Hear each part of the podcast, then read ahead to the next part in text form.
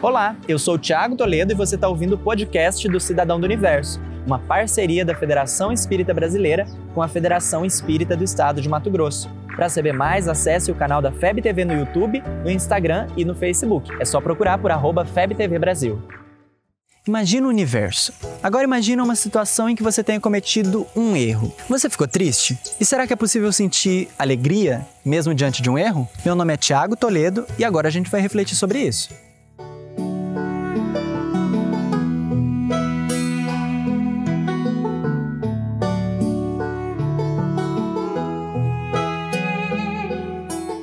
Como você se sente quando você erra? Quando você perde um compromisso ou chega atrasado em algum lugar? Quando você vai mal em uma prova ou quando você magoa uma pessoa querida? Como você se sente? Enquanto você me ouve, você pode estar pensando: Nossa, quando eu erro assim, ou quando algo não acontece do jeito que eu planejei, eu fico me sentindo a pior pessoa do mundo. Ou então, Ah, tô nem aí. Então, quando eu erro assim, eu fico meio.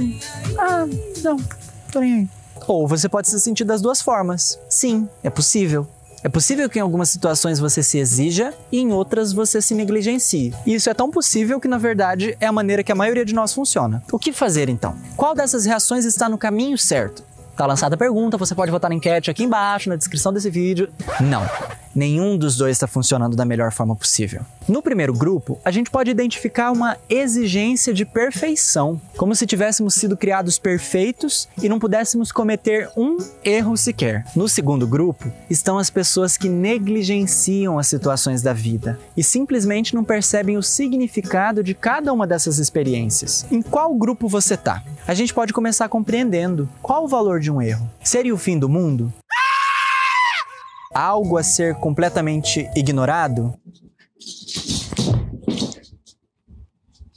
Ou uma oportunidade de aprendizado. Em O Livro dos Espíritos, os benfeitores afirmam que fomos todos criados simples e ignorantes, para chegarmos progressivamente à perfeição e nos aproximarmos cada vez mais de Deus. Os erros que a gente comete são tropeços no caminho. Se você tropeça e cai, vai fazer o quê? Levantar e seguir em frente. Se você foi mal em uma prova, ou pior, não passou no Enem, vai fazer o quê? Acabou o mundo? Não aprenda. Estude mais, estude diferente e tente novamente. E se você se esforçou, fez a sua parte, mas as coisas não saíram do jeito que você queria, você vai simplesmente desistir?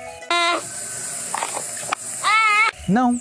Aprenda, avalie o caminho percorrido e trace novas metas para seguir em frente. E assim a gente consegue criar um terceiro grupo diante daqueles que a gente viu no início. O grupo das pessoas que fazem esforços, pacientes, perseverantes e disciplinados pela construção da própria felicidade. As pessoas que desenvolvem o sentimento de aprendiz. E sabe quem nos recomenda esse sentimento? Um rapaz chamado Jesus Cristo.